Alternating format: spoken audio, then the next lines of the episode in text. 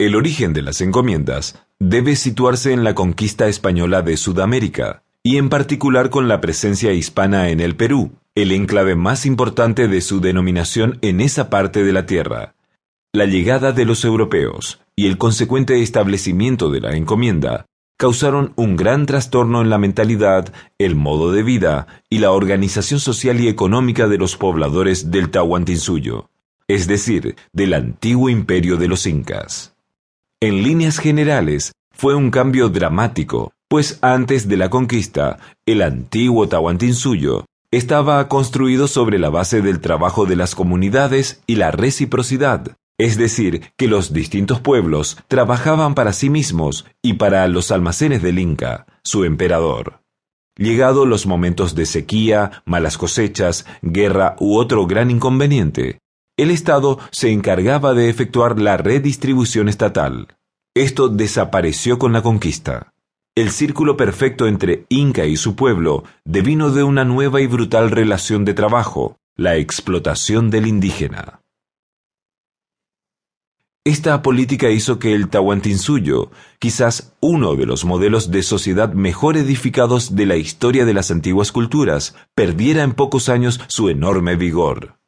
Fue tanta la fuerza de la nueva cultura social basada en las encomiendas, que al cabo de dos siglos cualquier atisbo o referencia al pasado glorioso de la cultura inca prácticamente desapareció. Incluso la misma raza aborigen, antiguamente la reina del continente, perdió su vigor a causa de maltratos, injusticia social, mestizaje y privación de derechos.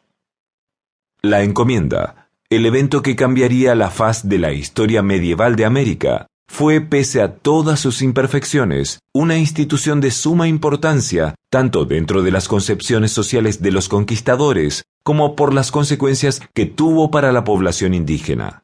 Pero, ¿qué era exactamente la encomienda? Descubrámoslo a continuación. La encomienda era esencialmente una real merced una forma de privilegio, un premio otorgado principalmente a los conquistadores de territorios en el Nuevo Mundo como recompensa a los servicios prestados a la corona. Por tal motivo, los encomenderos estaban permitidos de disfrutar de los tributos indígenas, según tasas establecidas, a cambio de velar por la protección y bienestar espiritual de los naturales. En la España de la Reconquista, la encomendación territorial constituyó el modo de patrocinio que experimentó mayor desarrollo. A través de él, el encomendado cedía las tierras de su propiedad o una parte de las mismas al señor o patrono, quien, a cambio de ello, contraía obligaciones de supervisión del trabajo del indígena y protección y defensa del amo de la tierra. Estos conceptos de protección y defensa, que recuerdan todas las anteriores prácticas feudales de la Europa del siglo X y XII, serían luego heredados por la encomienda americana.